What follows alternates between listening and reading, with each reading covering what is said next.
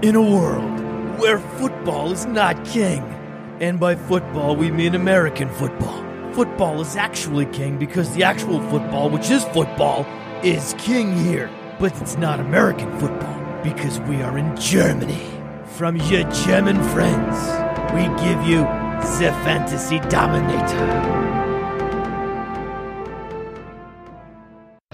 Wir wollen heute über unsere aktualisierte Rookings-Ranking sprechen. Das mache ich natürlich wie immer nicht alleine. Ähm, allerdings haben wir uns hier so ein bisschen mal die NFL als Vorbild genommen und haben aus unserem flotten Duo, was wir vorher hatten, einen flotten Dreier gemacht. Und deswegen geht auch der erste Willkommensgruß an den Neuling. Herzlich willkommen, guten Abend, Lukas. Ja, ich grüße euch.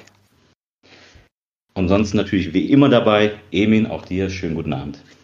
Guten Abend zusammen, ich freue mich auf den Podcast. Ja, ich denke, wir starten auch direkt durch. Der Draft liegt jetzt tatsächlich schon ein paar Tage hinter uns. Lass uns über unsere aktualisierte Rankings schauen. Wir haben an 101 Jonathan Taylor. Die haben wir auch tatsächlich sehr einstimmig gefunden im, im Dreier-Team. Ich denke allerdings, wenn wir jetzt über Jonathan Taylor sprechen, sollten wir vielleicht auch, wie so die gesamte Fantasy-Gemeinschaft, auch gleichzeitig über Clyde Edwards Hilaire sprechen. Denn da gibt es wilde Diskussionen, wer jetzt wirklich die 101 ist. Ich würde jetzt einfach mal Jonathan Taylor, für die, die ihn noch nicht kennen, ein bisschen näher vorstellen. So, wir kommen dann zu Jonathan Taylor. Wer ihn nicht kennt, hier so ein paar Eckdaten. Überragender Athlet, 40 Yard Dash, 439, wird oft verglichen mit, mit Elliott. Ähm, wenn man seinen Körper anguckt, 15, 226 Pfund, also auch vom BMI ein Top-Wert. Absolutes, äh, absoluter Bellcow im, im College in Wisconsin. Ähm, fast annähernd drei Jahre, 2000 Yards. Landet also bei den Colts. Ganz, ganz interessant. Colts sowieso schon ein absolutes Run-Heavy-Team, waren also Nummer 5 im vergangenen Jahr. Und Indiana tradet also für Jonathan Taylor hoch im Draft. Ähm, was ganz interessant ist, weil wenn man vielleicht so Indiana mit anderen Franchise vergleicht, kann man vielleicht auch einfach sagen, es ist keine dumme Franchise. Also die wissen schon, was wir machen, traden also hoch für, für Jonathan Taylor, was ein absolutes Indiz ist, dass sie natürlich hier etwas sehen und sie werden nicht einem Zweitrunden-Pick hier acht bis zehn Carries geben. Also wir können sicherlich davon ausgehen, dass er realistisch 15, 20 Touches bekommt am Anfang, auch wenn Mano Mac da ist, der auch stark performt hat. Allerdings Vertrag läuft aus, also ab kommender Saison dann Free Agent. Die Colts scheinen also hier zu verstanden zu haben, Running Backs nicht zu bezahlen. Jonathan Taylor wird sich mit Mac vielleicht noch am Anfang die, die Touches ein bisschen teilen, aber die Aussicht für 2021, die ist natürlich überragend. Hinter dieser O-Line, also wirklich Top-Landing-Spots, auch wenn es für manche nicht so aussieht, was alle auch so ein bisschen unterschätzen an ihm. Ähm, er kann, kann die Bälle fangen. Also er ist einer von nur drei Running Backs im, im gesamten Draft, die äh, 50% Team-Snaps hatten und gleich die 10% Target-Share. Äh, der andere war unter anderem Clyde Edwards-Helaire. Also der Junge kann die Bälle fangen. Er wurde nur einfach im College nicht oft danach gefragt. Aber ein absolutes äh, Talent. Wie gesagt, Mac nächstes Jahr Free Agent. Was mir so ein bisschen an ihm hier gefällt, auch im Gegensatz zu Clyde Edwards-Helaire, wir können davon ausgehen, dass er die Goal-Line-Carries bekommt. Und die waren deutlich mehr, als wie zum Beispiel äh, Kansas City letztes Jahr hatte. Von daher wäre meine Nummer eins ganz klar Jonathan Taylor. Und jetzt kommen wir zu dem anderen und dann kommt, glaube ich, immer die Diskussion, Clyde edwards helaire aber bei vielen als 101. Lukas, was hast du äh, zu ihm zu sagen? Ja, für Edwards Helaire spricht ja eindeutig der Landing-Spot. Der ist ja nach dem Draft, nach der ersten Runde, ist er durch die Decke gegangen. Was wir da nachts äh, nach dem 32. Pick hin und her geschrieben haben, muss er jetzt der 101 sein in jedem Yogi-Draft. Das war ja unglaublich. Also, der ist ja, war ja vorher vielleicht der Running Back 5, so Konsensus, und der ist ja abgegangen durch die Decke. Aber es ist ja auch verständlich. Kansas City ist der bestmögliche Landing-Spot für, für jeden Running Back. Und ich habe zu mir vor dem Draft auch gesagt, egal welcher Running Back zu Kansas City geht, der muss 1 und 1 sein. Bin dann allerdings von dem Big Four ausgegangen die wir zu dem Zeitpunkt hatten. Ähm, aber das Upside, was er hat, ist natürlich nicht von der Hand zu weisen und man sollte ihn definitiv nicht tiefer als in 1 zu 2 rutschen lassen. Beste Offense der Liga. Andy Reid ist ein Offensive Genius. Er spielt seine, wohl ja seine ganze Karriere mit Patrick Mahomes, ähm, wo die Gegner auch das Passspiel verteidigen müssen. Das heißt, das Laufspiel ist vielleicht erstmal etwas, was, was in der Verteidigung der Gegner hinten runterfällt. Ähm, aber das auch seine große Stärke ist. Also er kann ins Passspiel eingebunden werden. Es ist kein, er ist kein reiner, reiner Rusher. Und ähm, ja, das macht halt seinen Upside so, so riesengroß in einer, dieser Pass-Heavy Offense, dass er da auch wirklich partizipieren kann. Ähm, auch wenn sein Profil vielleicht etwas unorthodox ist und ich deswegen wahrscheinlich auch eher Jonathan Taylor gehe an 1 und 1, ähm, weil er ist mit 5,7, das ist 1,70 ungefähr, glaube ich. Ist das schon ein recht kleiner Running Back, hat aber trotzdem einen ordentlichen BMI und wiegt 207 Pfund. Ähm, was noch so ein bisschen Concern ist bei ihm, ist halt, dass seine Combine schlecht war. Er hat eine 40-Time von 4,6 und das ist ein Speedscore von 92,5 und das ist von allen gedrafteten Running Backs der schlechteste Wert. Also es ist wirklich schon ein, ein, ein Red Flag so ein bisschen, ähm, wo man, wo ich jetzt halt auch einfach sage, da ist Taylor für mich die sicherere Variante. Ja, jetzt haben wir zwei Meinungen. Emin, vielleicht, wie siehst du dieses Duell der beiden Running Backs? Ich schließe mich dem Einsatz von Lukas an, als wir vor dem Draft darüber gesprochen haben, egal welcher Running Back zu Kansas City geht, der wird die 101. Allerdings ging es da immer nur um die großen vier Running Backs und Clyde Tuzeller war die Nummer 5. Und ich persönlich komme für mich zu dem Entschluss, dass ich so ein bisschen vom Liga-Scoring abhängig mache. Und Liga-Scoring bedeutet für mich, wenn ich in der PPR-Liga spiele, gehe ich mit Clyde Edwards Hilaire an 1. Und wenn ich in der 0,5 PPR-Liga spiele, gehe ich mit Jonathan Taylor als 101. Weil, wenn, also ich sehe es so, wenn Clyde Edwards Hilaire Alvin Kamara werden würde und Jonathan Taylor Ezekiel Elliott werden würde, dann wären das zwei zwei grandiose Outputs am Ende ihrer Karriere. Aber Ezekiel Elliott geht immer vor Alvin Kamara. Ja. Nur in Full PPR lässt sich dann vielleicht auch eine, eine Grundlage dafür rechtfertigen, dass man sagt, Clyde Edwards Heller drüber. Aber ansonsten bin ich da wirklich mit einverstanden, dass wir Taylor 1 und Clyde Edwards Heller als 2 haben ja, denkt man, ein Vergleich, der hier sicherlich auch ähm, nahe liegt, wenn wir an Karim Hunt 2017 bei den Chiefs äh, denken, einfach mal auch er jetzt nicht mit dem größten Speed gesegnet, ein ähnliches Profil, kommt am Ende des Jahres fast auf 1400 äh, Rushing Yards und auf 500 Receiving Yards mit 53 Receptions. Das sind natürlich schon echt gute Werte, ähm, auch wenn wir jetzt über, über Coaches sprechen, aber Andy Reid ist natürlich auch so ein, so ein Running Back Fantasy Guru, äh, wenn man sich da mal so ein bisschen die, die Stats anguckt. Der Running Back 1, äh, Top 8 Platzierungen in 12 von 16 Seasons, das ist natürlich schon ein Brett. Ähm, ich glaube, dass er halt tatsächlich echt böse Mismatches erzeugen kann. Viele nennen ihn ja so ein bisschen System Running Back, weil er halt einfach von dem, von dem äh, LSU einfach wirklich profitiert hat. Viele starke Jungs am Start. Aber wenn man ganz ehrlich ist, ähm, es ist eigentlich genau der gleiche Landing-Spot. Das heißt einfach nur Kansas City. Und ähm, ich sehe da genau diese Mismatches, die er auch in LSU hatte, sehe ich hier auch bei ihm. Also ich bin gespannt. Ich denke, man kann, wie eben sagt, halt nach jedem Format irgendwie ähm, die beiden miteinander switchen. Also von daher eine richtige 1 0 1 für beide Formate gibt es nicht. Ähm, PPA, glaube ich, können wir uns alle einigen, es ist etwas leer und in 05 ist es Taylor. Eben in, nicht wundern, wenn äh, Hilaire in, in der ersten Saison besser scored als Taylor.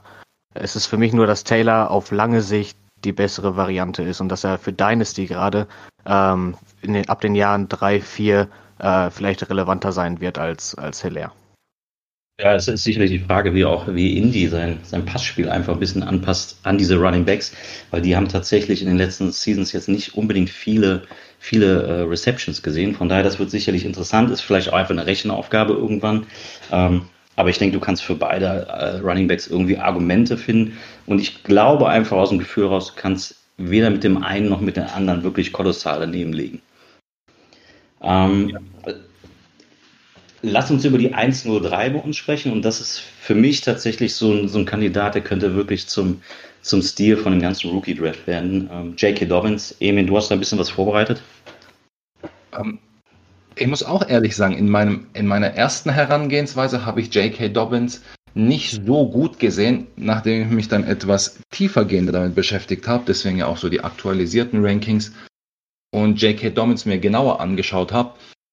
Es gibt so ein paar ganz interessante Sachen, die es sich lohnt, mal näher unter die Lupe zu nehmen. J.K. Dobbins ist ja bei der Combine nicht gelaufen.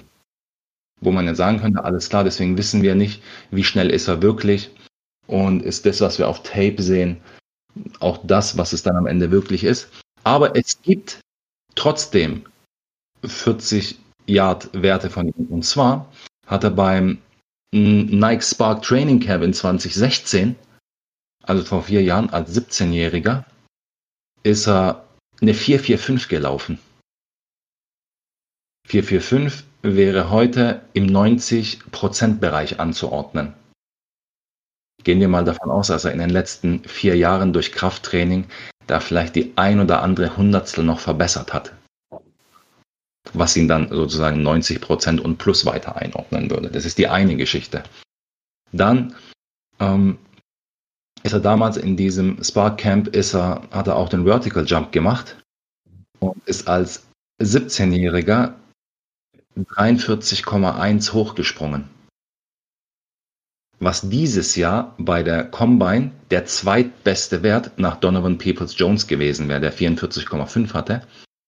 Aber J.K. Dobbins wäre der zweitbeste Wert gewesen, weil er jetzt natürlich kein Broad Jump damals gemacht hat und wir keinen Broad Jump Wert hatten, gibt, haben wir auch keinen Burst Score Wert, aber man sieht schon, dass er extrem gut beschleunigen kann. Ja. Und was er aber hat, ist ein, ist ein Speed Score und wenn wir da einfach seine, seine Zeit, seine 445-Zeit mit seinem Gewicht einfach miteinander vermischen, dann kriegen wir einen 85% Speed Score raus, ja, was auch extrem gut ist. Ja. Alles über 80% ist schon extrem gut. Also wir haben hier einen richtig guten Athleten und dieser richtig gute Athlet bringt auch die, die, die, die College Production mit, wenn man das sich mal anschaut, zum einen ist er Early Declare, also er ist nach drei Jahren schon rausgekommen, hat das Senior-Jahr gar nicht gespielt, hat als True Freshman schon über 1400 Yards Rushing gehabt und 7,2 Yards per Carry, was auch außergewöhnlich gut ist. Und letztes Jahr dann über 300 Touches, über 2200 Scrimmage Yards und 23 Touchdowns. Ja, das ist, das ist unglaublich gut. Und das Ganze hat natürlich dann dazu geführt, dass, dass die Ravens an Pick 55, also zweite Runde, 23. Pick, gesagt haben, den holen wir. Und der Coach Harbour hat auch gesagt, dass sie ihn als Top Running Back auf ihrem Board hatten.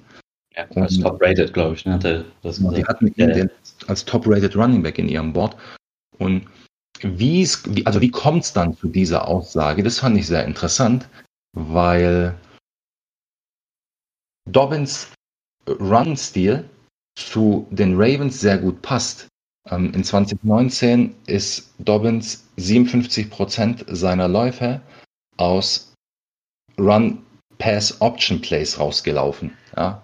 Und wer so ein bisschen letztes Jahr die Ravens sich angeschaut hat, der weiß, dass die, dass Lamar Jackson, dass die Ravens extrem viel auf RPO setzen. Um, ähm, Lamar Jackson hatte letztes Jahr 92 Rushes, Rush Attempts aus RPO Plays raus. Der nächste Spieler in der NFL mit den zweitmeisten hatte nur 33 und war Kyler Murray. Also 92 Plays von Lamar Jackson und 33 der nächstbeste. Und in, in so eine Offense kommt ein toller Athlet wie J.K. Dobbins rein. Und es gibt auch noch so ein paar, paar, paar Kleinigkeiten, die, die auch nicht unerwähnt äh, bleiben dürfen. Ähm, Dobbins war, was seine Yards created per Attempt anbelangt und Yards created, das muss man sich als Metric vorstellen bist also die Yards, die du machst, nachdem du den ersten Verteidiger hast aussteigen lassen. Weil bis zum ersten, bis der erste Verteidiger kommt, ist es ja nur das, was die O-Line blockt. Nachdem der erste Verteidiger durchgekommen ist und du den hast ins Leere laufen lassen, danach ist es das, was du selbst auf die Reihe bekommst. Ja, und er war sogar besser als, als, als Taylor, als Clyde Zeller, als Swift, als Akers. Und das Besondere an seinem Spiel war, dass er jetzt nicht so wie andere Running Backs nur durch eine Sache die Verteidiger hat ins Leere laufen lassen, sondern er, er kann sozusagen durch, durch schnelle Bewegungen, durch, sein, ja, durch seine Beweglichkeit, aber auch durch Power, aber auch indem er einfach nur mit, mit Speed einfach über die Jungs drüber rennt, ähm, der kann es alles drei einsetzen. Und das zeigt mir halt, dass, dass er wirklich ein, ein kompletter Running Back ist und, und die Ravens haben ja auch vor zwei, drei Tagen, haben sie ja auch gesagt, dass sie J.K. Dobbins als, als Three-Down-Back sehen.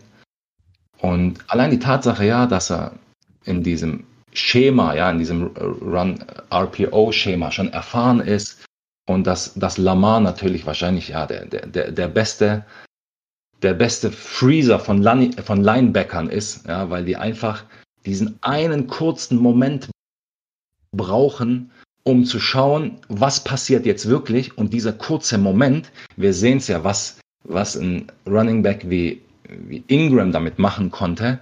Was soll jetzt da Dobbins mitmachen? Ja? Und Ingram hatte eine überragende Saison. Ja? Da ist natürlich der, das Upside von, von Dobbins viel, viel höher.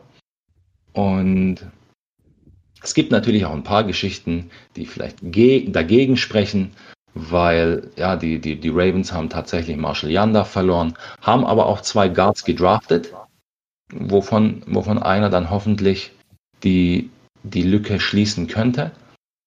Und, aber insgesamt ist der Landing Spot in Baltimore für so einen Running Back wie J.K. Dobbins absolut überragend.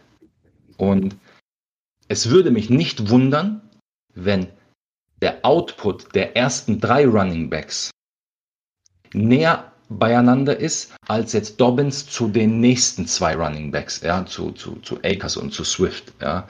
Ich glaube, dass Dobbins näher bei den anderen Zweien landet, als dass er in der nächsten Gruppe landet. Und ich glaube, dass das ja, dass es tatsächlich so, so Tiers geworden sind im Moment, so Taylor Heller in einem, Dobbins in seinem eigenen und dann kommt der Rest.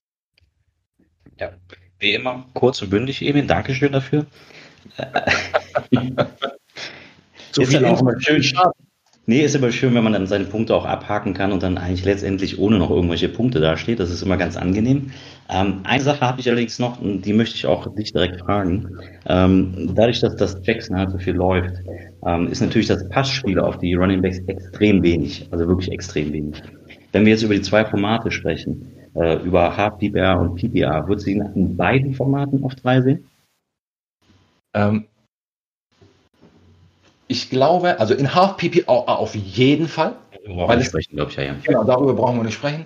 Ähm, weil du hast, du hast definitiv auch recht. Der, das Ceiling ist vielleicht mit, mit einem Rushing Quarterback einfach etwas gedeckelt. Und in PPR, die beiden anderen Namen kommen noch ins Spiel. Aber da sehe ich natürlich sehe ich Swift näher an ihm, weil der natürlich ein überragender Passcatcher ist. Ähm, ja, trotzdem, auch in PPR würde ich, würde ich Dobbins einfach aufgrund dieses, dieser Möglichkeiten, wenn ich halt einfach sehe, ja, Mark Ingram ist noch da und in 2020 wird das auch nochmal Dobbins Ceiling nach oben auch nochmal ein bisschen einschränken, mindestens mal zu Beginn und bis zur Mitte der Saison. Gegen Ende der Saison kann sich das auch dann schon, schon zu Dobbins Gunsten verschieben. Ähm, aber ich sehe, insbesondere in 2021 sehe ich da ein, ein Top Running Back. Ja, ja, ohne Fragezeichen. Bin ich bei dir. Vor allem, weil Green, Ingram natürlich auch die Möglichkeit besteht, von Baltimore gecut zu werden, glaube ich. Der hat einen Payout da in dem, in dem Jahr. Also, ich meine, wer warten kann, ähm, Dobbins ist, glaube ich, dann die absolut richtige Wahl. Ähm, ja, wenn wir so. Genau der Punkt, wo ich Emin erst widersprechen wollte, aber er hat sich ja jetzt selber korrigiert. Äh, ich glaube, dass in 2020 Hilaire und Jonathan Taylor noch doch eine deutliche Stufe vor Dobbins sein werden, aber ab 2021 äh, Dobbins stark aufholt und dann in gleichen Tier genannt werden könnte. Ja, ich kann mir tatsächlich sogar vorstellen, dass Mitte der Saison der, oder zu Ende der Saison einigen Fantasy-Teams äh, helfen kann, um Championship zu, zu spielen, weil ich glaube, dass er dann deutlich an, an mehr Carries und alles angeführt wird. Ähm, von, ich, ich sehe es so, dass er dieses ab Mitte der Saison wirklich schon, schon da sein wird. Und ist auf jeden Fall eine spannende Geschichte. Spannend ist auf jeden Fall auch, dass, dass die Rams die Möglichkeit hatten, Dobbins zu holen, es aber nicht getan haben. Denn äh, die haben sich tatsächlich Cam Akers geschnappt. Also, ähm, wann immer man das beurteilt, muss man wirklich da bedenken, dass die, Möglichkeit gehabt hätten, Dobbins zu holen, aber sich ganz klar für Akers entschieden haben. Und wenn wir über Akers sprechen, dann müssen wir über den Landing-Spot sprechen. Äh, landet bei den Rams. Äh, wen haben wir im Backfield? Äh, wir haben äh, Brown, der als absoluter Coach-Liebling gilt, der aber 221 Free Agent ist. Wir haben äh, Daryl Henderson, der letztes Jahr nach der, ja, nach der Knie, nach, nach den Knie-Neuigkeiten von Gurley so ein bisschen als, als Sleeper galt, der teilweise, äh, glaube ich, Ende erste Runde, Anfang zweite Runde dann gegangen ist. Ähm, der hat ganze vier Carries, glaube ich, in seinem Rookie-Season äh, gesehen. Also das Backfield, ja, da sind Leute, aber es sind jetzt keine Leute, vor denen man irgendwie Angst haben muss. Und äh, wenn man so ein bisschen Cam Akers im, im College verfolgt hat, dann hat man erstmal gesehen, dass er hinter der vielleicht schlechtesten College O-Line überhaupt äh, gelaufen ist und da überragend ähm, abgeliefert hat. Ähm, von daher finde ich dieses, diesen Landing-Spot gar nicht schlimm und bin froh darüber, dass manche das so sehen, weil ich ihn dann irgendwo ein bisschen später abgreifen kann.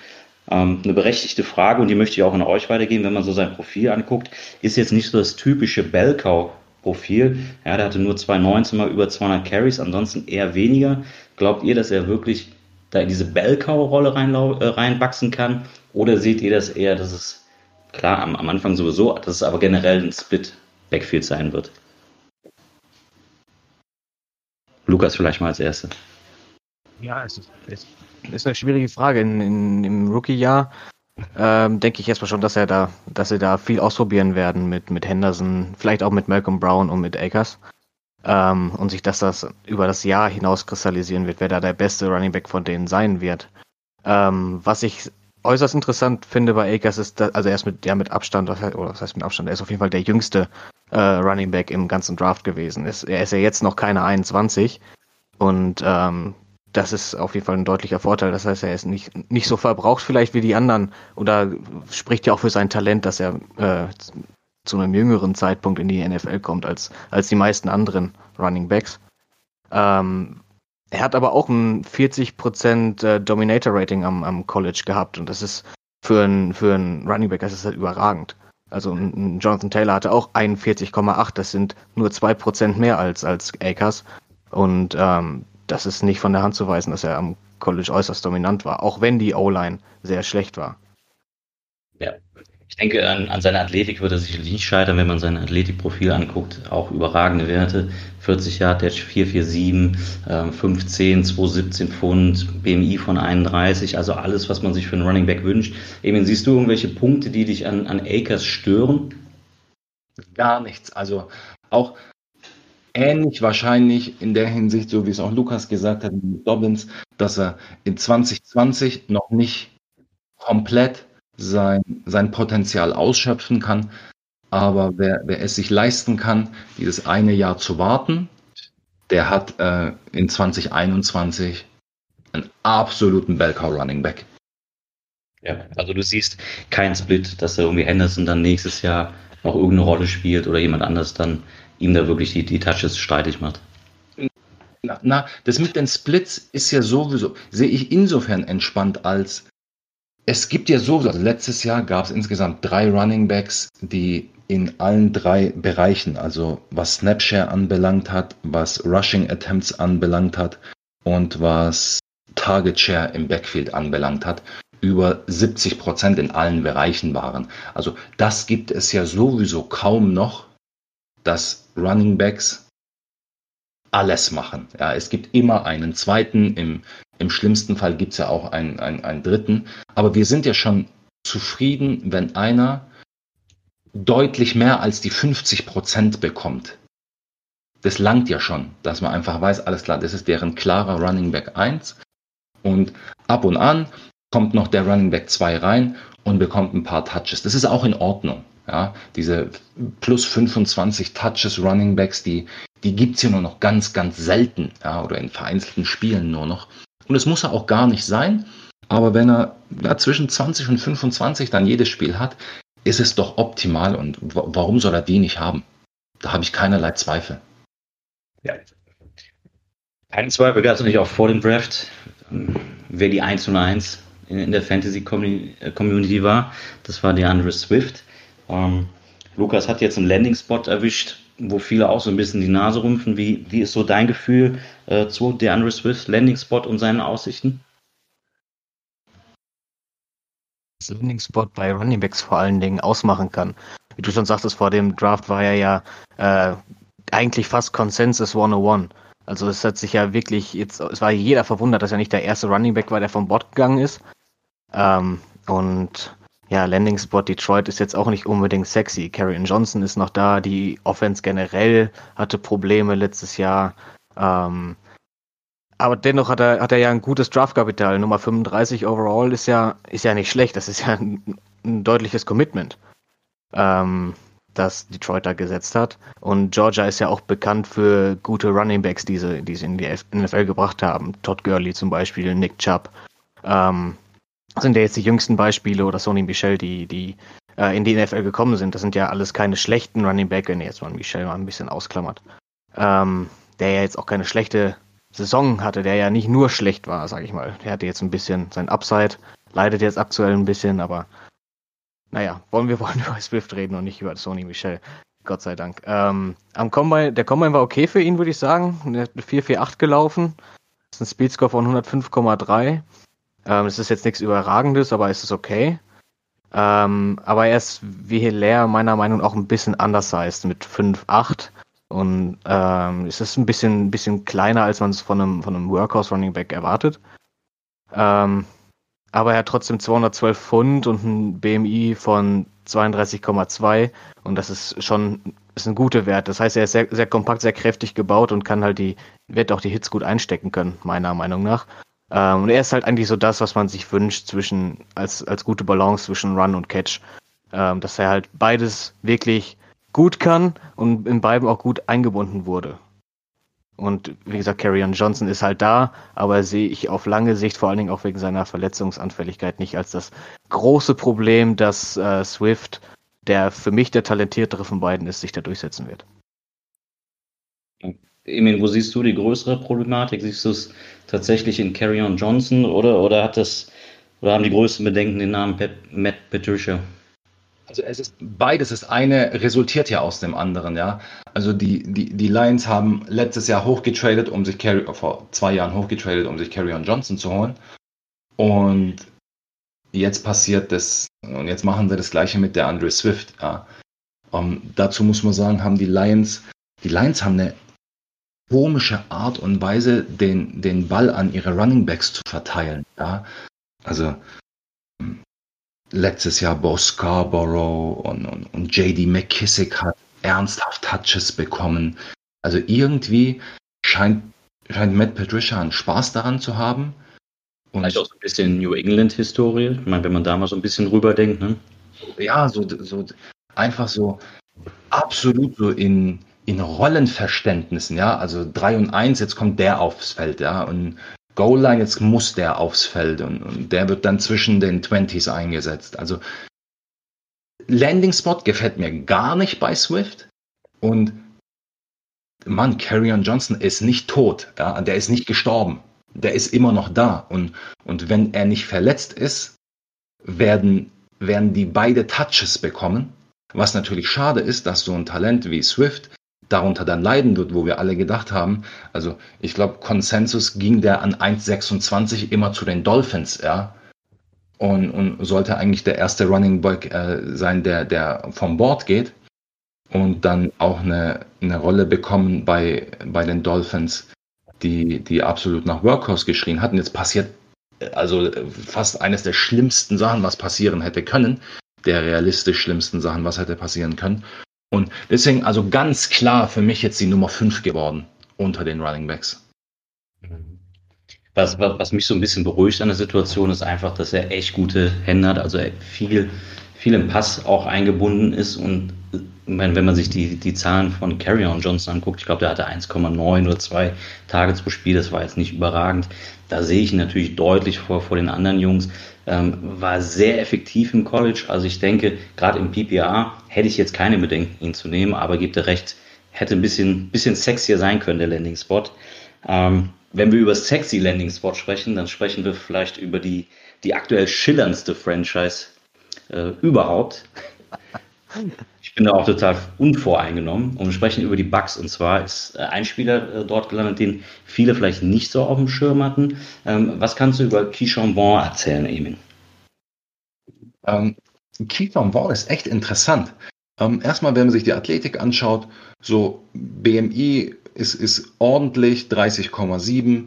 Das heißt, ja, wenn BMI so 30 plus ist, ist es gut. Ja, also unter 30 muss man schauen, wie viel unter 30, aber da haben wir ein Problem.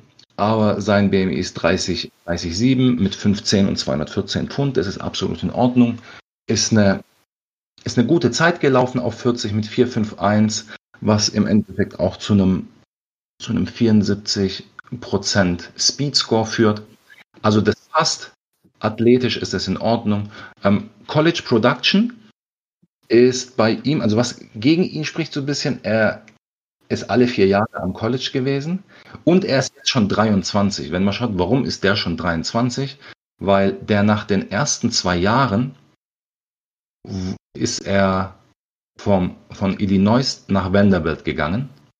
Und wenn man im College, sozusagen das College wechselt, muss man ein Jahr aussetzen. Ja, deswegen ist er in der, in der 2017-Saison, hat er, hat er da keine Zahlen produziert. Und ist auch älter wie Ronald Jones, glaube ich, ne? Ja, ja, also ob, genau, Ronald Jones ist schon zwei Jahre in der Liga und Keyshawn Vaughn ist Rookie und ist älter als Ronald Jones, ja, ein paar Monate. Ähm, trotzdem solides Draft Capital als, als Pick 76, ist als Running Back 8 vom Board gegangen. Und wenn man sich jetzt fragt, warum erst als Running Back 8 und trotzdem aber, aber ein guter Landing Spot ist einmal, ähm, der passt ganz gut von der Art und Weise, wie er, wie er eingesetzt wurde im College und wie er gerne, wie er gerne rennt, zu dem Scheme, was auch, was auch Bruce Arians in, in, in Tampa nutzt. Also da, da passt er eigentlich ganz gut. Und aber wir haben, wie gesagt, aufgezählt, dass, dass er schon 23 ist. Ronald Jones, darf man nicht vergessen, hat über 1000 Line of Scrimmage Yards gehabt in 2019. Also so schlecht ähm, war das nicht unbedingt, ja. Ähm, und Vaughn ist jetzt auch nicht so dieser Typ Running Back, der, der irgendwie Großspieler aussteigen lässt, ja. Wenn er eine Lücke sieht, dann bupp, haut er aufs, Glas, aufs Gaspedal drauf und geht halt dann durch die Lücke einmal durch, ja, und, und ist dann entweder durch oder er wird dann, er wird dann gestoppt, ja. Was extrem für ihn spricht und da kann man auch durchaus nochmal in die, in die Offseason zurückgehen vor dem Draft ähm, und da schauen, was, was Arians über sein, über sein Running Back gesagt hat, wie er ihn eigentlich haben will. Arians mag es, wenn die Running Backs komplett sind. Also zum einen gute Runner sind, aber auch im, im, im Passing Game eingebaut werden können. Und da ist, da ist Vaughn einfach gut. Ja. Ähm, dazu ist er, und da setzt er sich deutlich von Ronald Jones ab, ähm, der deutlich bessere Pass Protector. Ja, Ronald Jones war, war in seiner Class damals letzter in Pass Protection und besser als Keyshawn Vaughn waren eigentlich nur zwei Running Backs in der, in der Klasse. Ähm, ich habe vorhin ein bisschen über, über Pass-Catching gesprochen. Vaughn hatte nur in seinem letzten Jahr 28 Receptions in 12 Spielen. Rojo hatte in seiner gesamten Karriere in, in USC hat er 32 Catches in 40 Spielen gehabt. Ja, ja ich glaube, ein ganz guter Indiz. Ähm, ist auch, wenn man sich die Zahlen anguckt von Ronald Jones, äh, wie er oft auf dem Feld stand bei, bei Passsituationen, bei Blocksituationen. Und ähm, ja, wenn da ein, ein gewisser Dare Ogun Buvale mehr auf dem Feld steht, dann ist das schon, glaube ich, ein ganz, ganz deutlicher Fingerzeig. Ja, das, und ich glaube, das war auch der, der Grund dafür, dass, dass Arians einfach das, das am Anfang gesagt hat. Der will halt einfach den Running Back haben und es macht ja auch Sinn. Du willst ja einen Running Back auf dem Platz haben, wo der Gegner nicht unbedingt weiß, alles klar, jetzt passiert das. Wenn Rojo auf dem Platz stand, wusste man, alles klar, es geht höchstwahrscheinlich nicht in Pass Protection und es geht äh, höchstwahrscheinlich nicht in Passing Game Einsetzen des Running Backs. Ja? Und das, dann ist man zu einfach ausrechenbar. Und mit Vaughn hat er jetzt endlich diesen Running Back, der, der alles machen kann.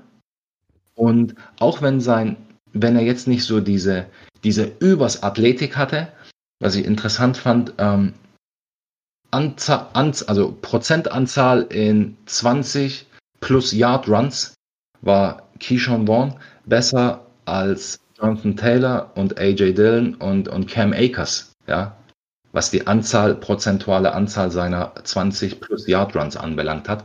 Also wenn er mal durch ist, war er durch, ja. Und jetzt geht es halt nur darum, dass da ihn vielleicht in der Hinsicht noch ein, so ein bisschen geschmeidiger vielleicht noch zu machen. Aber er passt einfach gut nach, nach, nach Tampa und und ja, die, die Rojo-Geschichte ist zwar nicht komplett vorbei, aber sie ist vorbei. Ja, vielleicht noch zur zweiten Ergänzung, da ich ja doch Temper ganz gut verfolge, ist, ähm, man hört auch immer, Rojo hat nicht die hundertprozentige Einstellung zu, äh, zu seinem Job. Also ich kann mich daran erinnern, vor einem Jahr hieß es, er wurde in, in jedem Cheeseburgerladen gesehen und hat sich seine Wams vorgeschlagen. Dementsprechend war auch seine Rookie-Saison. Aber jetzt auch nach dieser letzten Saison hieß es wieder, ja, er hat sich verbessert, aber so diese hundertprozentige Einstellung gibt es nicht. Ähm, hingegen, wenn man mit Leuten äh, oder wenn man Dingen folgt, die über Born sprechen, dann ist genau das seine Eigenschaft. So ein hundertprozentiger Arbeiter, der sich der Chance zu 100% bewusst ist. Und ich glaube, das ist, so ein Typ, den die da auch einfach brauchen. Du hast gesagt, ähm, passt auch super ins System. Ähm, Arians wird wohl zwei Wide Receiver, zwei Tight End ähm, Sets spielen hat er, glaube ich, nahezu 40 Prozent im College gemacht. Also der passt da wirklich perfekt rein. Und äh, eine interessante Stat habe ich mir noch rausgesucht in Graham Barefields ähm, Yards Created Model hat er 5,41 äh, erreicht, Ron Jones 3,97. Also zeigt schon, da ist ein Unterschied und wie du sagst, der passt perfekt dahin. Und ich finde, äh, an 1,09, 1,010, wo auch immer hinfällt, zuschlagen, denn der kann echt Gold sein. Lukas, hast du noch irgendwas zu, zu Vaughn ergänzend? Ich würde sagen, ich, wenn Emil einen Spieler vorstellen, kann ich mir inzwischen zwischenzeit einen Kaffee machen. Also da, bleibt ja nichts übrig, was man dann noch erwähnen könnte. Also wie gesagt, und mit deinem, mit deinem Insiderwissen da in, in Tampa Bay, da, da kann ich dann auch nicht mehr groß, groß Infos noch da steuern. Ja, dann, dann kannst du mir jetzt unter die Arme greifen, weil ich tatsächlich eine sehr undankbare Aufgabe bekommen habe. Und zwar, ähm, ja, AJ Dillon äh, ist bei uns ähm, noch, ah nee, wir haben ihn gar nicht, ich sehe es gerade, Emi, entschuldige, ich wollte dich unterbrechen. Wir haben AJ Dillon hinter Anthony Gibson gerankt. Du bist nochmal dran. Wir können nochmal Kaffee holen gehen. Lukas, geh dir einfach deinen zweiten Kaffee holen. Ähm, Komm in 20 Minuten nochmal. Ähm, Antonio Gibson ist hochinteressant. Einmal ähm, überragende Athletik. Ja, 439 40 Yard Dash, was im Endeffekt bei 228 Pfund ein 99 Prozent Speed Score ergibt. Ja, also besser geht's gar nicht mehr. Ja, klar, wenn du natürlich 60228 hast, dann sind natürlich 439 phänomenal schnell. Ja, das ist, das ist echt unglaublich. BMI 3, über 30, wieder 30,9. Wir sind wieder über den magischen 30. Und der hat auch eine, Antonio Gibson hat eine sehr interessante College-Karriere, weil er erstmal in einem Junior College angefangen hat, East Central Community College in Mississippi, und hat da als Freshman 10 Touchdowns in 10 Spielen gehabt und wurde schon da als Running Back, Wide Receiver und Kick Returner eingesetzt das waren natürlich gute Statistiken, was, was, die, was am Junior College da auf die, Platte gebracht hat. Und deswegen ist er dann zur University of Memphis gegangen. Und da hat er natürlich das Pech gehabt, dass er in Jahr 1 hinter den zwei Spielern Daryl Henderson und Tony Pollard war. Ja.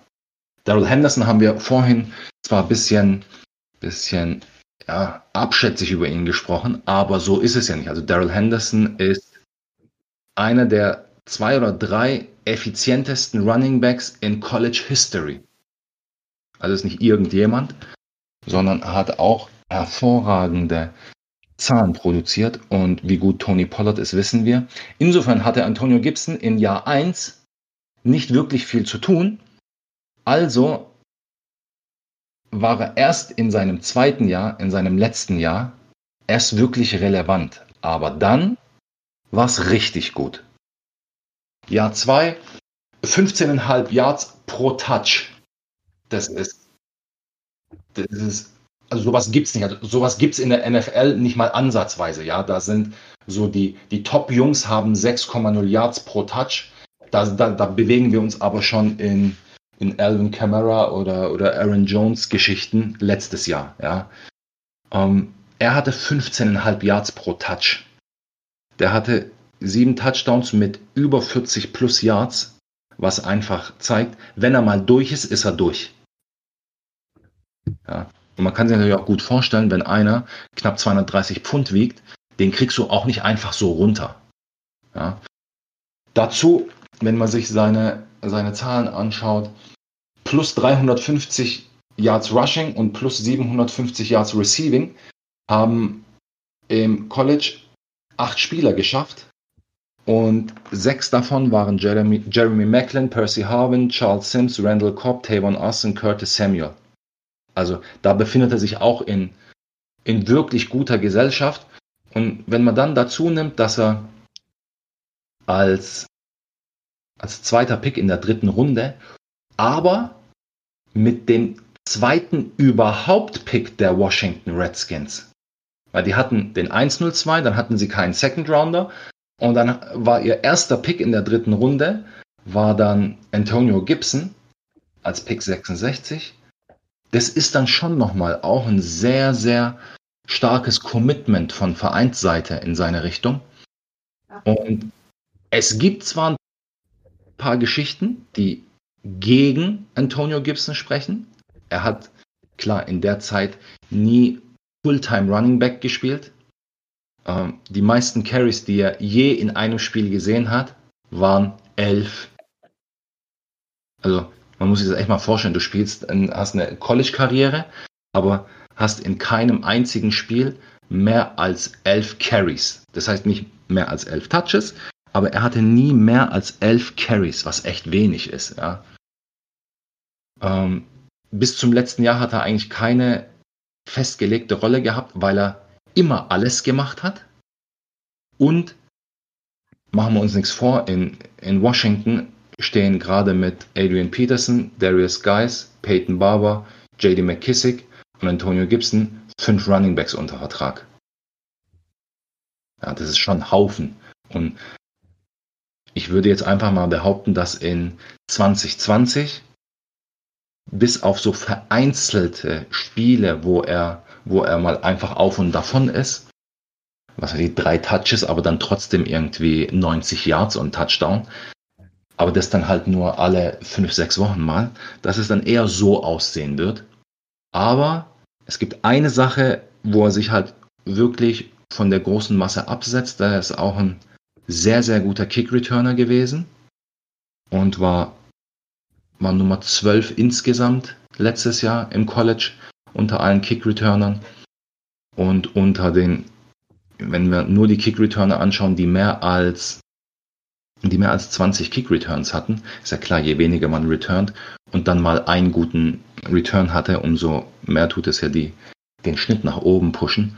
Aber unter allen Returnern mit 20 plus Returns ist er die Nummer 5 gewesen in, äh, im, im ganzen College Football. Und da, da setzt er sich schon also mit seinen, seinen Eigenschaften von vielen anderen ab. Und ja, wir haben ihn als siebten Running Back bei uns. Und ich denke, das ist absolut gerechtfertigt. Nochmal kurz ein, eingrätschen, was, äh, was die Yards per Touch angeht. Das ist ja schon absurd. 15, irgendwas hast du gesagt, glaube ich, Emin. Ja. Ähm, muss man aber auch dazu sagen, dass er nie nicht immer der nicht nur reiner, reiner Running Back war. Er hat ja ist ja auch oft als Wideout aufgetreten, als als, als Wide Receiver hast du halt einfach andere Yards per Touches. Da hast du ja meistens ist es dann um die 10 Yards, 10 bis 11 und ab ab 12 ist es schon gut. Und ich meine, da sind die 15 jetzt trotzdem noch sehr sehr sehr sehr gut. Aber es ist halt nicht, es ist halt, man kann das nicht so gut vergleichen mit denen wirklich, die Fulltime Running Back gespielt haben. Und ich glaube auch, dass, ja. ähm, dass, dass er in, in Washington im ersten Jahr mehr Wide Receiver spielen wird, weil wie du sagtest, die Konkurrenz auf Running Back ist schon sehr hoch mit Guys, mit Peterson, mit Barber und wie sie alle heißen. Aber wenn man sich die Wide Receiver anguckt in Washington, da ist eigentlich fast überhaupt keine Konkurrenz. Da kann er dann, da kann er sich wirklich austoben. Und das ich, da sehe ich eher so seine Rolle, dass er dann äh, viel, viel ähm, im Slot oder als Wideout spielt. Ja, also was ich, was ich mich frage, ist einfach, ich glaube, es wird ein richtig guter NFL-Spieler, der der Mannschaft extrem helfen kann, weil er total universell äh, einsetzbar ist. Die Frage ist, wie ist es in Fantasy? Kannst du wirklich Woche für Woche sagen, was wird er machen? Wie viele Touches kriegt er? Wie viele Bälle kriegt er? Das, glaube ich, könnte tatsächlich ein Problem rein aus Fantasy-Sicht sein. Ich weiß nicht, wie ihr das seht weiß nicht, er ist kein, er ist ja kein Deep Threat, er ist ja kein, weiß ich nicht, kein John Ross oder, oder Deshaun Jackson, die Boom or Bust Spieler haben und die aber für das Team enorm wichtig sind, weil sie das viel, äh, Feld weit machen, weil sie halt den Platz schaffen für die, für die Leute, die da drunter agieren. Ähm, er ist ja einer, der mit dem, mit dem, mit dem Ball in der Hand extrem produktiv ist. Und ich glaube einfach, wenn, wenn er das in der NFL weiter so führen kann und, und die Yards per Touch na, jetzt nicht in den Gefilden, wie er es jetzt da im College gemacht hat, aber trotzdem hochhalten kann, dann wird er auch viel den Ball bekommen. Weil die, die, welche Offense kann sich schon leisten, einen produktiven Spieler den Ball nicht zu geben? Also ich meine, ich möchte bei einigen vielleicht noch so ein bisschen den Mund wässrig machen für ihre Rookie-Drafts. Äh, da sind zwei Coaches in, in Washington. Der eine heißt Rivera, ist der Head Coach, der hatte in äh, Carolina Jungs wie, wie DJ Moore, wie Curtis Samuel oder Christian McCaffrey am Start. Und ich glaube auch sein Offense-Line-Coach, der Turner, der auch aus Carolina kam, äh, hat schon so ein bisschen dieses, dieses, ähm, diesen Vergleich gezogen. Christian McCaffrey ähm, und das in einem Satz mit ihnen äh, verwendet. Ähm, man muss gucken, ob es am Ende rauskommt, aber die scheinen auf jeden Fall einen Plan mit ihm zu haben. Ne? Das glaube ich aber bei weitem nicht, dass er, dass ein Christian McCaffrey wird. Das, das ist ein Vergleich, die fand ich, die fand ich wirklich absurd. Das ist ja, du kannst ja nicht einen, einen, der nie, nie einen Touch in der NFL bekommen hat, auf einmal mit einem Running Back vergleichen, der, glaube ich, eine der besten Saisons aller, äh, aller Running Backs aller Zeiten hatte. Das ja, finde ich wirklich. Das sind Jungs, die haben halt jahrelang mit ihm gearbeitet. Ja, aber schon, Coach, gewisses Couch Gefühl dafür zum jetzigen können. Zeitpunkt immer mit Vorsicht genießen. Da wäre ich mir nicht so sicher, ob, ob man da wirklich alles glauben kann, was sie sagen. Absolut. Ja, auch tatsächlich bei, bei, bei Lukas, auch wenn ich das Upside sehe, nicht sofort, und, und, und, aber dieser Vergleich hat nicht geholfen. Ja, also das, warum macht man sowas? Warum? Also es macht doch nur unnötig Druck und auf den Jungs und es, auf den Jungen und es macht unnötig Druck auf den Coach dass man, dass man erwartet, dass er aus dem dann auch so viel rausholt. Und, und vorhin haben wir gesagt, Carrion Johnson ist nicht tot. Äh, Darius Geis ist auch noch nicht tot. Ja, also der, der ist da und er ist weiterhin nicht verletzt. Ja, wir sehen, dass er auf, seine, auf seiner Yacht oder auf, an, auf Yachten äh, Spaß mit den Mädels hat. Also das scheint eine gute Offseason zu sein. Und jetzt mal abwarten, was, was Darius Geist macht und wie viel dann noch vom Kuchen übrig bleibt für, für Antonio Gibson. Aber Potenzial ist da. Ja, also ich meine, 2021 sieht dieses Backfield natürlich auch komplett anders aus. Deswegen kann man, glaube ich, durchaus was investieren, auch mit dem Hinblick, dass man vielleicht 2021 erst was Richtiges zurückbekommt dann. Ja, jetzt, jetzt sind wir tatsächlich an diesem Punkt angelangt. Ähm, mir wurde die, die undankbare Aufgabe zu bloß über AJ Dillon zu sprechen. Und ich habe mir da wirklich Mühe gegeben, auch warum wir den über. Ja, bitte. Das ist der Pick des Drafts, glaube ich. Genau, und ich habe mir ein großes, ein großes ähm, Fragezeichen aufgeschrieben und dahinter habe ich mir Draft Capital aufgeschrieben, ähm, warum er tatsächlich dann bei mir auch im Einzelranking so hoch ist. Ähm, es sind zwar die Green Bay Packers, aber wenn man so hoch einen Running Back pickt, da, da, muss man auch irgendwas damit vorhaben. Also es wäre traurig, wenn nicht, dann sollten wir uns wirklich Gedanken machen. Ähm, Matt LaFleur hat in Tennessee mit, mit äh, Derek Henry, mit einem ähnlichen Spieler gearbeitet. Also scheint er schon jetzt gerade so seinen Plan durchsetzen zu wollen mit seinen Leuten. Ähm, wir haben in der, in der, vor dem Draft noch darüber gelacht, als Matt LaFleur im, im Interview gesagt hat, sie werden noch einen Running Back holen, um das Backfield noch breiter zu machen, um noch mehr Punch zu kriegen. Und sie haben es tatsächlich so gemacht. Also wir haben jetzt AJ Dillon, äh, wir haben Jones, wir haben Williams. Ähm, beide sind Free Agents nach dieser Saison. Also sicherlich auch ein interessanter Ausblick für AJ Dillon, der extrem schwer ist. Ich glaube 2,47, also richtige Kante, der im Passspiel vielleicht ein bisschen limitiert ist. Aber man scheint einen ganz klaren Plan zu haben, das heißt laufen. Und äh, das wird Matt LaFleur machen. Ähm, ja, es ist unsexy, es ist auch, ja, es wird Aaron Rodgers nicht gefallen. Ich kann mich auch nicht so richtig mit, mit ihm äh, anfreunden, aber ja, er hat das Draft Capital, er wird genutzt werden. Ähm, jetzt gucken wir mal, was, was Green Bay draußen macht. Ich würde ihn aufgrund seiner, seiner Situation, auf seines Körpers, auf wenigen Goal-Line-Carries, würde ich ihn tatsächlich dann über Leute wie, wie Zach Moss oder so ranken. Einfach weil er wirklich, glaube ich, da der Mann ist äh, zum Beispiel in Buffalo wissen wir nicht hundertprozentig, wer da, wer da sein will. Du hast noch Josh Allen, der auch viel rumläuft. Äh, von daher so, das wäre das, was vielleicht für AJ Dillon spricht. Ähm, ansonsten, ich kann mich damit nicht anfreunden und ich werde ihn nicht picken, aber er hat seine Berechtigung. Ähm, wenn jemand von euch noch was, was positiv zu sagen hat, dann, dann möge er bitte jetzt sprechen. Ja, es das ist schwierig über, über, Raum, das war nicht gut. es ist wirklich schwierig, bei ihm was Positives zu finden außerhalb von Draftkapital und, und von dem, okay, sein BMI ist bei 33,5, das ist schon extrem hoch. Äh, 247 Pfund, das ist, äh, weiß nicht, das, das ist schon eher Tight End, äh, Tight End Gewicht. Ähm, und für, den, für, sein, für seine Size ist er aber auch relativ schnell 453. Ich glaube, ähm, da bewegt er sich im Speedsburger-Bereich kurz unter, unter Taylor und Gibson das ist schon okay, sage ich mal, von, von der Athletik her und, und äh, von der Kraft her, die er hat. Aber ich habe es halt auch wirklich nicht verstanden. Also das Einzige, was, warum ich denke, dass es Sinn machen könnte, warum es oder warum nicht warum es Sinn machen könnte, sondern warum sie es gemacht haben, ist, dass ähm, sowohl Aaron Jones als auch Jamal Williams nächstes Jahr Free Agent werden und dass sie den beiden vielleicht oder gerade Jones ein bisschen Wind aus den Segeln nehmen wollen, was äh, Holdouts und äh, Contract Talk angeht. Ja, sicherlich guter Punkt. Emin, hast du noch, noch Punkte zu AJ Dillon? Äh, Danke, das war der entscheidende Punkt, glaube ich, dass es, dass es eher eine Vertragsgeschichte ist, dass man einfach den Preis von Aaron Jones so auch drückt, weil natürlich seine Zahlen nächstes Jahr nicht mehr so gut sein werden, weil AJ Dillon natürlich eine Kante besser als Jamal Williams ist. Und dann werden die Zahlen nicht so gut werden von Aaron Jones nächstes Jahr. Und, und dann haben sie trotzdem können sie vielleicht, ja, trotzdem einen überdurchschnittlich guten Running Back wie Aaron Jones für, für günstiger halten und haben in der Hinterhand immer noch einen, einen Rookie Running Back für vier Jahre, der das, was er macht, sehr gut macht, glaube ich. Ja, wer als True Freshman über 1500 Yards läuft und, und jedes Jahr ähm, ja, über 200 oder 300 ähm, Attempts hat, das ist, das ist nicht ohne, und sowas kann auch in der NFL bestehen. Ja, auch, auch sehr konstant seine Yards per Carry, glaube ich, immer fast an die fünf oder über die fünf. Also der Junge kann schon was, also nicht falsch verstehen. Ob man deswegen in der zweiten Runde pickt, ist was anderes.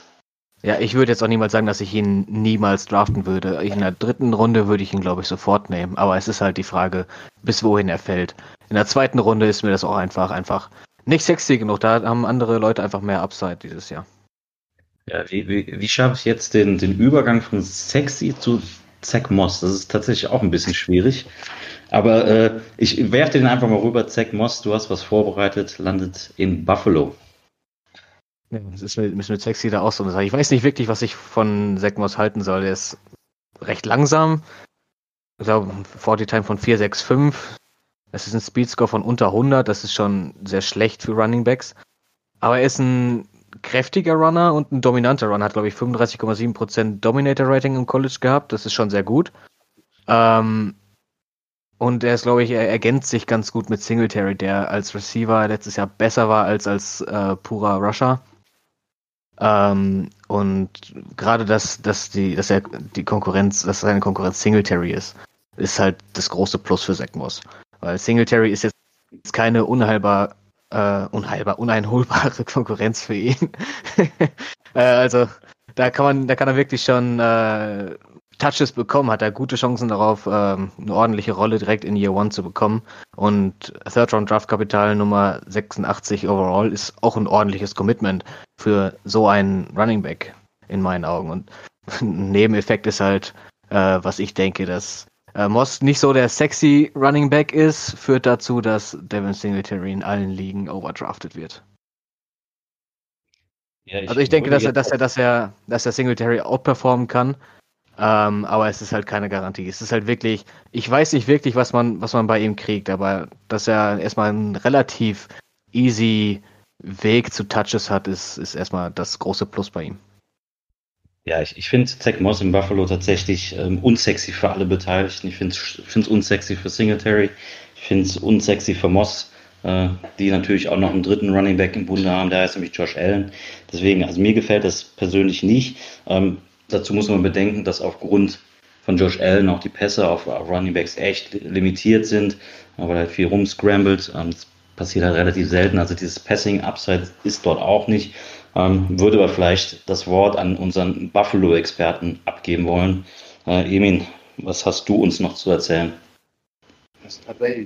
Die einzige Partei, die von Zach Moss profitiert, sind die Bills selbst, weil er weil ein Running Back jetzt in einem Rookie-Vertrag ist und, und die Bills machen es eigentlich richtig.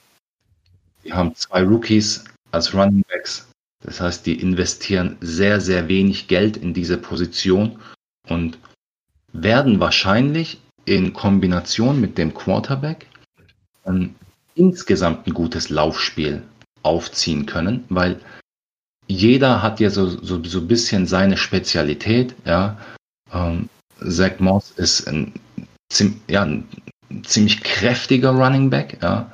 32,9 BMI, hat eine, hat eine sehr gute Senior Season gehabt, ja, mit über 1400 Rushing Yards und trotzdem 28 Catches. Also da ist er schon, was das anbelangt, ist er komplett und kann in beidem eingesetzt werden, ist halt ein mieser Athlet. Ja, also da, da kommen wir nicht drum rum, ist ein mieser Athlet. Die Bills werden davon profitieren als Team, aber als Fantasy sind beide Spieler für mich mit einem großen Dämpfer versehen. Ja, auch wenn Mosses Aufgabe, also er übernimmt die Frank Gore-Rolle von letztem Jahr, aber trotzdem ist, also für Fantasy ist es eine, eine, eine, eine katastrophale Geschichte. Ja, definitiv sehe ich, sehe ich auch so. Eine Geschichte, die mir persönlich ganz gut gefällt und ein Spieler, den ich ähm, ein bisschen höher gerankt habe wie ihr, ähm, über den möchte ich kurz was erzählen. Anthony McFarlane landet in Pittsburgh. Ähm, für mich Running Back 7, deswegen schlägt mein Herz da besonders für. Ähm, viele denken jetzt, James Conner ist da, ja, was, was, was soll da groß gehen? Äh, jeder, der sich so ein bisschen mit der Geschichte von Conner auch beschäftigt hat, erstmal natürlich eine richtig geile Story. Hier haben wir einen Krebskandidaten, der nach seiner Therapie zurück in die NFL kommt und da richtig Gas gibt. Also ich glaube, das ist eine Geschichte, die, die ähm, ja, verdient vielleicht irgendwann mal einen Film oder was in Hollywood. Ähm, ich glaube tatsächlich, dass, dass der Film hier für, für, Mac, äh, für Connor tatsächlich jetzt zu Ende sein kann. Hat einfach extrem viele Verletzungen letztes Jahr gehabt. Ähm, in Woche 2, in Woche 5, in Woche 6, in Woche 8, in Woche 16, immer verschiedene Sachen, hat da extrem viele Spiele auch verpasst, ich glaube insgesamt sechs oder sieben Spiele, war nie zu 100% fit. Und ja, jetzt holen, holen die Pittsburgh Steelers McFarland.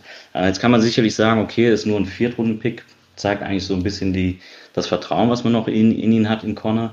Äh, man kann aber auf der anderen Seite sagen, ähm, die trauen den, den, den Zustand einfach nicht mehr, weil äh, wer Connor kennt, der ist halt auch ein extrem harter Runner. Also da sind halt Verletzungen extrem vorprogrammiert. Von daher, für mich McFarlane ist, ist einer der Stils des, des diesjährigen Drafts. Ähm, ich kann mir wirklich vorstellen, dass er da eine ordentliche Carry-Anzahl schon im ersten Jahr äh, kriegen wird. Wir haben da nur Benny Snell, der ist nicht wirklich ein Gegner. Wir haben Jane Samuels, der auch seine Chance bekommen hat hat auch nicht gezeigt, dass er irgendwie da was äh, wirklich leisten kann. Deswegen finde ich den Landing-Spot auch wenn er auch hier wieder auf den ersten Blick nicht so sexy aussieht. Ich finde ihn super attraktiv. Ähm, lustig ist tatsächlich, dass McFarlane auch letztes Jahr eine längere Verletzungshistorie hat. Deswegen irgendwie schon lustig, dass er da in, in Pittsburgh landet. Ist so ein bisschen dieser Matt Breeder-Style-Läufer, glaube ich. Ähm, ja, was, was es noch? Ich glaube, der führt sogar in, in Graham Barefields ähm, Yards Created per Attempt die ganze Liste an. Also wirklich ein, ein gutes Talent. Und ich sehe hier wirklich aus Fantasy-Sicht ähm, die Möglichkeit, dass er hier den Starting-Spot bekommen kann. Äh, sicherlich nicht am Anfang, aber zur Mitte der Saison spätestens ist er da. Und für mich ein Geheimtipp, McFarland, würde ich mir auf jeden Fall in jedem, jedem Draft äh, leisten und holen. Ja, das war so von, von mir. Ich weiß nicht, wie, ihr habt ja ein bisschen niedriger gerankt, von daher sind da wohl sehr wahrscheinlich irgendwelche Dinge, die euch nicht so passen. Vielleicht äh, zählen wir die einfach mal auf. Ich hatte tatsächlich auch vor dem Draft Pittsburgh als Kandidatenverein der vielleicht der Top 5 Running Backs äh, auf, auf der Liste. Ähm, sind sie jetzt am Ende nicht geworden, sind erst in der vierten Runde auf Running Back gegangen, was mir eher so zeigt, dass sie schon Vertrauen in, haben in Connor und was sie noch darum laufen haben. Ähm, was wir mit Pittsburgh immer verbinden, ist ja, dass sie die, dass sie die, den einen Bellcow haben, dem sie die Ball geben ohne Ende. Das haben wir jetzt bei Le'Veon Bell lange bewundern dürfen. Ähm, ich glaube, von der Idee müssen wir uns ein bisschen verabschieden. Man hat jetzt auch in den letzten Tagen immer ein bisschen mehr gehört, dass sie keinen Bellcow Running Back mehr haben wollen, dass sie den Ball, äh, die Touches mehr splitten wollen. Und ich glaube, das ist halt auch genau das, was dann äh, für Connor spricht am Ende, dass er nicht mehr den, den, den vollen Workload kriegt, dass er nicht mehr jeden Touch bekommen muss und äh, dadurch wahrscheinlich auch weniger Verletzungen haben wird. Und das macht natürlich den, den, den, drückt natürlich den Value für, für McFarland dann am Ende. Ja, ich glaube, Connor ist auch, ist er nicht Free Agent nach der Saison sogar? Ja. Ja, also für mich gibt es da, was, was man vielleicht bedenken sollte, auch wenn man sich die, die Carries und alles von, von letzter Saison anguckt.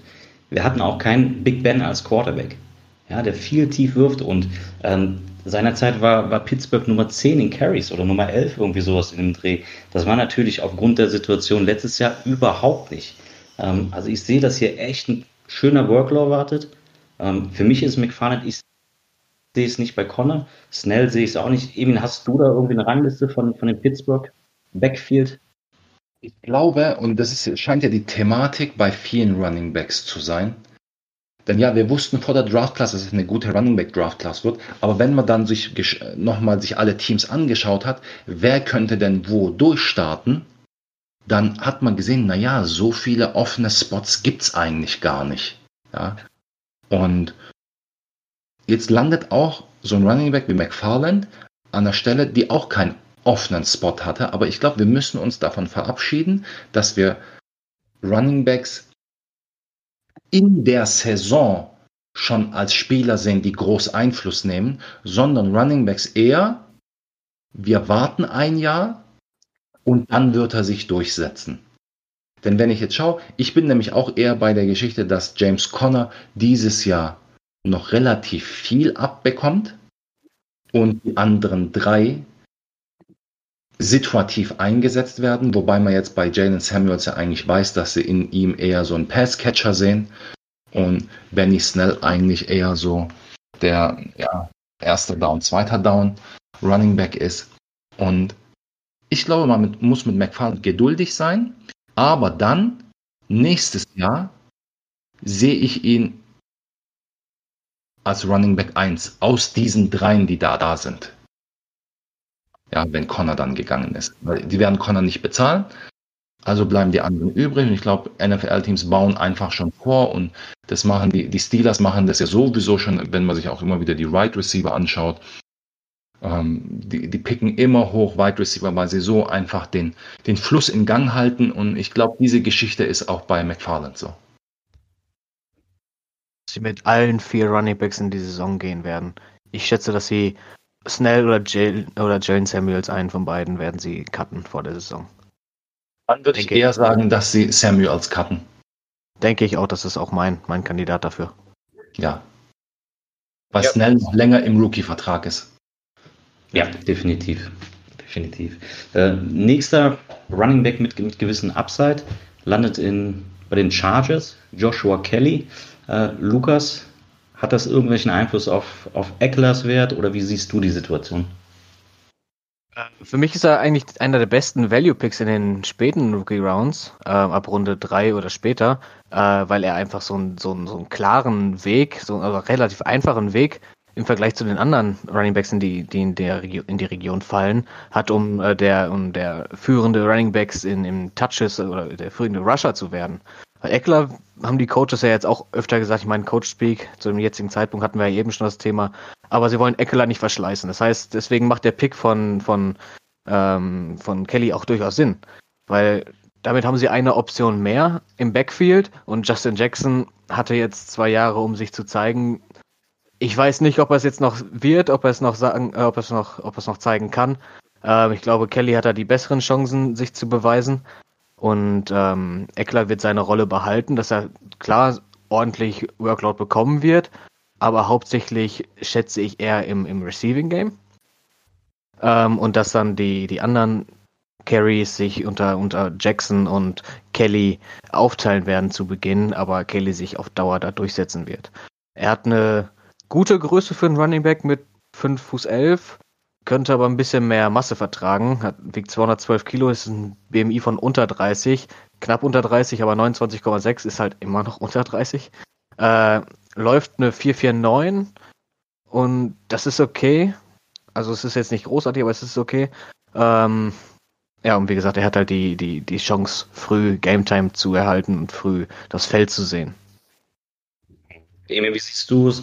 Ist, ist Kellys Skillset gefährlich für, für Eckler oder ist es wirklich eigentlich nur, dass er mit Justin Jackson um die, um die ja, übrigen Snaps sich da bekämpft?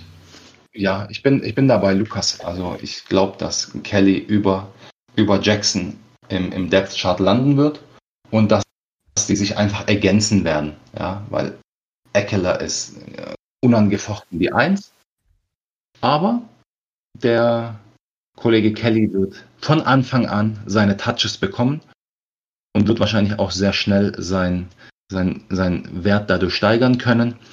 Ähm, Lukas, du hast ihn vorhin als 212 Kilo Mann beschrieben. Das waren zwar 212 Pfund, aber trotzdem der, der, der Speedscore. ja, natürlich. der, der Speedscore ist, ist tatsächlich, also er, er ist wirklich in Ordnung. Ja, und, und deswegen glaube ich, dass dass auch Kelly von Anfang an eine Rolle spielen wird. Ja. Wer sicherlich nicht so von Beginn an die Rolle spielt, ist Darrington Evans. Landet in Tennessee. Bisschen ungewöhnlich. Third Round Pick. Erwartet man ja schon, dass sie durchaus direkt eine tragende Rolle spielen. Hier haben wir natürlich Derrick Henry, der allerdings auch nur einen Franchise-Tag bekommen hat. Von daher so ein bisschen offen. Äh, ich persönlich sehe Darrington Evans als einen der besten Handcuff, den man, den man hier im Draft bekommen kann. Ähm, ist ein guter Runner, solides Passspiel, glaube ich, von vielen so ein bisschen unterschätzt. Ähm, ist, glaube ich, auch so ein bisschen das Replacement von, von Dion Lewis. Ähm, sollte sich Henry tatsächlich verletzen, er ist nicht der Typ, der natürlich das ganze, den ganzen Workload äh, tragen kann, aber dann hat er eine absolute Berechtigung. Ähm, ist für mich ein Premium-Handcuff. Nicht mehr, nicht weniger, aber einen, den ich sehr, sehr gerne nehme. Weiß nicht, ob ihr noch da irgendwie Ergänzungen zu habt. Ähm, wir haben es, glaube ich, auch letztes Jahr mal mit Alex Barnes probiert, der auch in, in Tennessee gelandet ist. Ähm, viele sagen, er ist wie, wie Alex Barnes, athletisch, gut, aber richtig mit viel Talent. Also könnte vielleicht jetzt hier wirklich so ein Premium-Handcuff sein. Meiner Meinung nach ein Muss in, in diesem Draft, äh, in, in den späteren Runden, Runde 3, weil mit Henry denke ich, Henry wird diese Saison, wir werden ihn totreiten, der wird, der wird alle Touches bekommen, die sie ihm geben können. Und, ähm, und er wird halt nochmal eine Monster-Saison abliefern, davon bin ich überzeugt. Und danach sagen sie ihm, mach's gut. Und wir nehmen, wir gehen mit Darrington weiter. Ja, Emil, wie siehst du's? Ja, also weil man kann auch zunehmen. Ja, und, und das eine Jahr in der NFL hinter Derrick Henry wird ihm sicher gut tun, weil er wirklich ein sehr, sehr guter Athlet ist.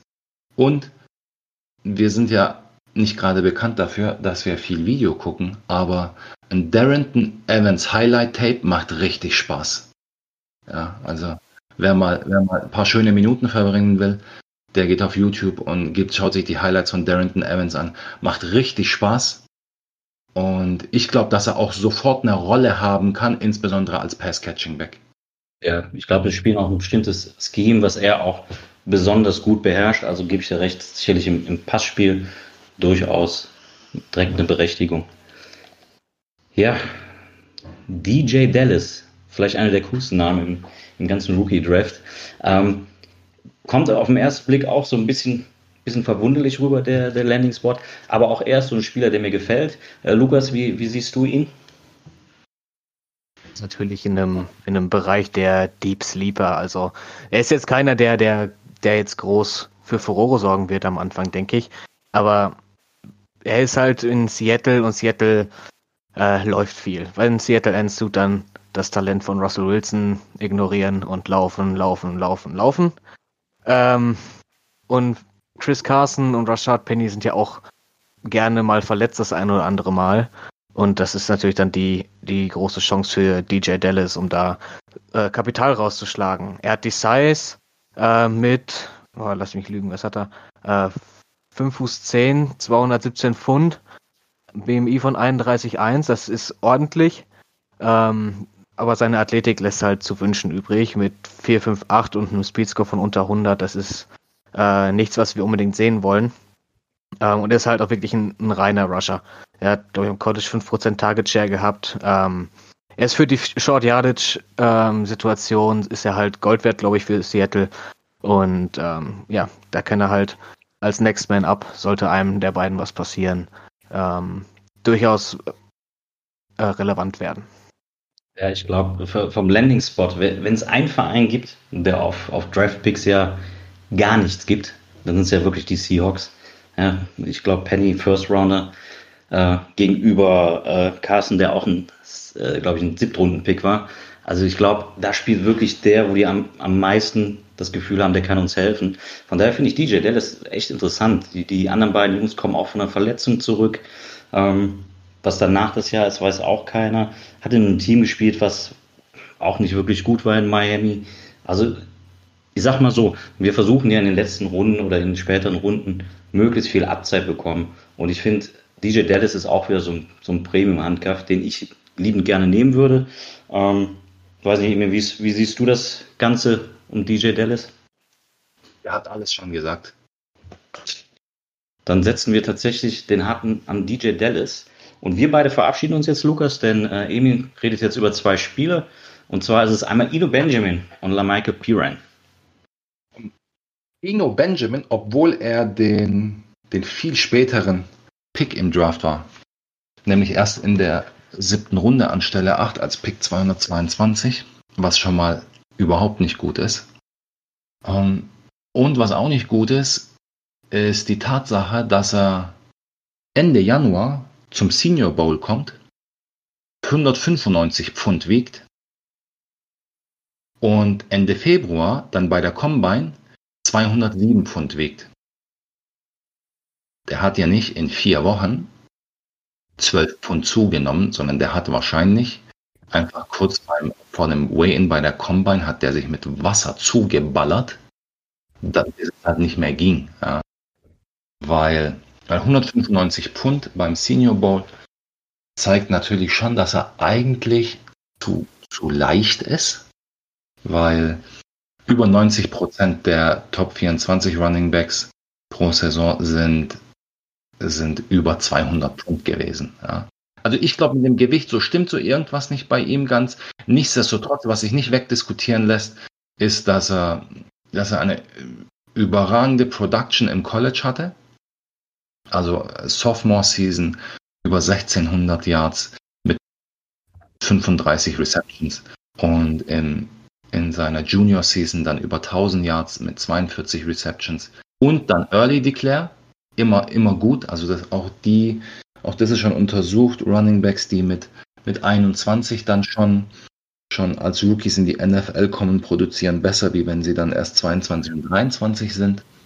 Also das spricht schon für ihn, war auch extrem dominant, hatte einen guten College Dominator, war also für, für knapp 37 Prozent der Offense Production am College zuständig.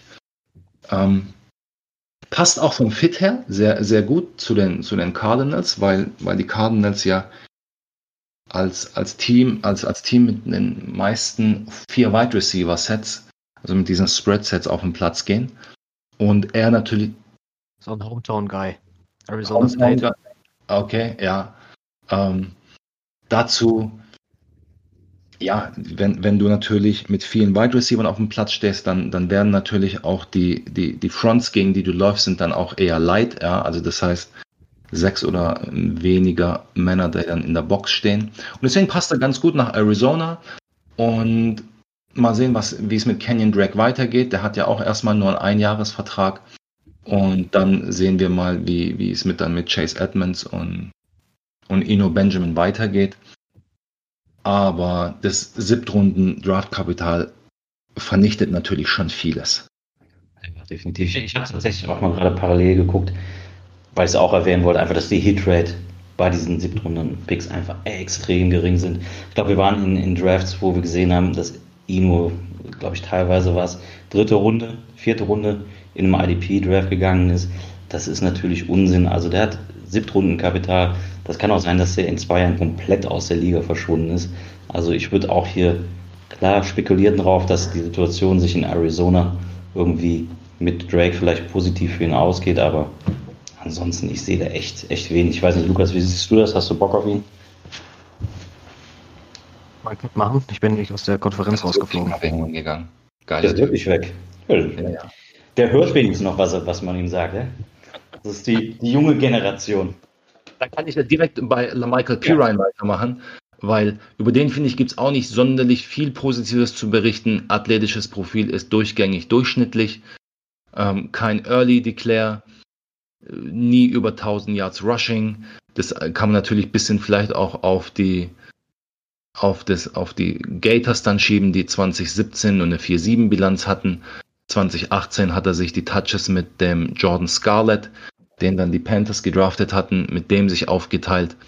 Und 2019 hat er dann aber immerhin ähm, 40 Receptions bekommen und das ist auch so seine, ja, so seine, seine, seine Aufgabe, die ich in der NFL so sehe. Er ist ein Bulldozer mit wenig für NFL-Verhältnisse Power aber er ist ein sehr guter Passcatcher und in dem, in dem Backfield der Jets, wo, wo es ja klar ist, dass der Gaze nicht so sehr auf Levy und Bell steht, aber die Jets jetzt erst neulich Frank Gore sich dazu geholt haben, dazu geholt haben, Josh Adams und Kenneth Dixon noch da sind. Also da sind natürlich schon viele Running Backs. Ähm, wirklich Deep Stash, ja, Michael Piran Deep Stash, hinten drin im Kader und dann schauen, was mit den anderen vier im Laufe der Saison passiert. Gaze hat ja schon so ein bisschen angedeutet, dass er die, die Workload von Bell, der als einer der wenigen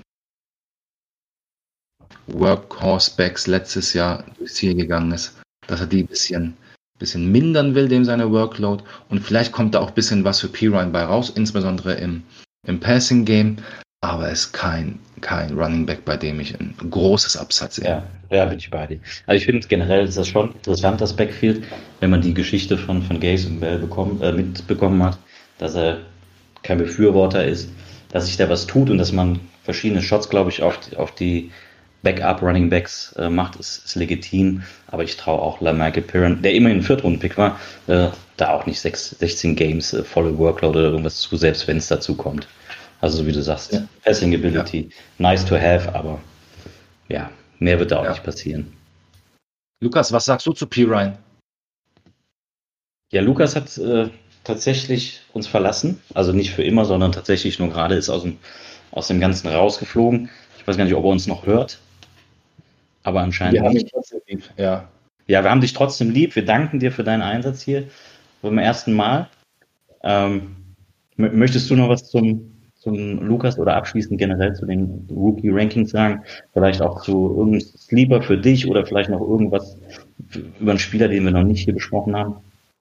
Ähm, wen ich interessant finde, der ist aber auch in einer unmöglichen Situation gelandet, das ist Jason Huntley von, von den Detroit Lions, ist, ist Philip Lindsay 2. Mhm. Ja, es, es, es passt wirklich so, wenn man sich sein Profil anschaut. Ähm, wirklich gut. Ja, ein bisschen leicht der Typ, ja, aber das war Philipp Lindsay auch. Und ansonsten hat alles super gepasst, ja. Aber ist halt in einer Situation gelandet, die, wo er eigentlich, ja, ich, ich sehe keinen kein Weg irgendwie zu Touches. Und, aber so als Typ finde ich ihn interessant, ja, wenn Ja. ich das Spiel anschaue. Ja, bin ich bei dir. So der eine. Und dann kann man natürlich über die, Über die Undrafted. ja, also man kann, also James Robinson, der bei den Jaguars landet, Jermichael Hasty, der bei den 49ers landet, ähm, über die kann man, über die kann man schon reden, ja, Michael Warren, der in Philadelphia landet. Das ist schon in Ordnung, aber die haben natürlich schon einen etwas weiteren Weg zu Touches. Ja, vielleicht gerade Jermichael Hasty kam, glaube ich, heute oder gestern raus, dass, dass durchaus die 49ers McKinnon cutten möchten, ähm, sodass er automatisch den Platz aufrückt. Ähm, aber wie du sagst, ist natürlich trotzdem, sind noch drei Leute vor ihm.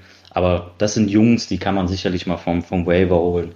Ähm, wenn, wenn Fournette Jacksonville verlässt, wie du sagst, James Robinson auch ein Kandidat. Also das sind so die, die letzten Patronen, glaube ich, die wir dann haben. Genau. Ja, dann würde ich sagen, sind wir durch. Wir bedanken uns nochmal bei Lukas, der uns leider nicht mehr hört. Äh, bedanken uns bei euch fürs Zuhören und denke, wir starten dann weiter durch in den nächsten Wochen mit den Wide Receiver Rankings. So sieht's aus. Eine gute Zeit allen bis dahin. Ciao. Ciao, ciao.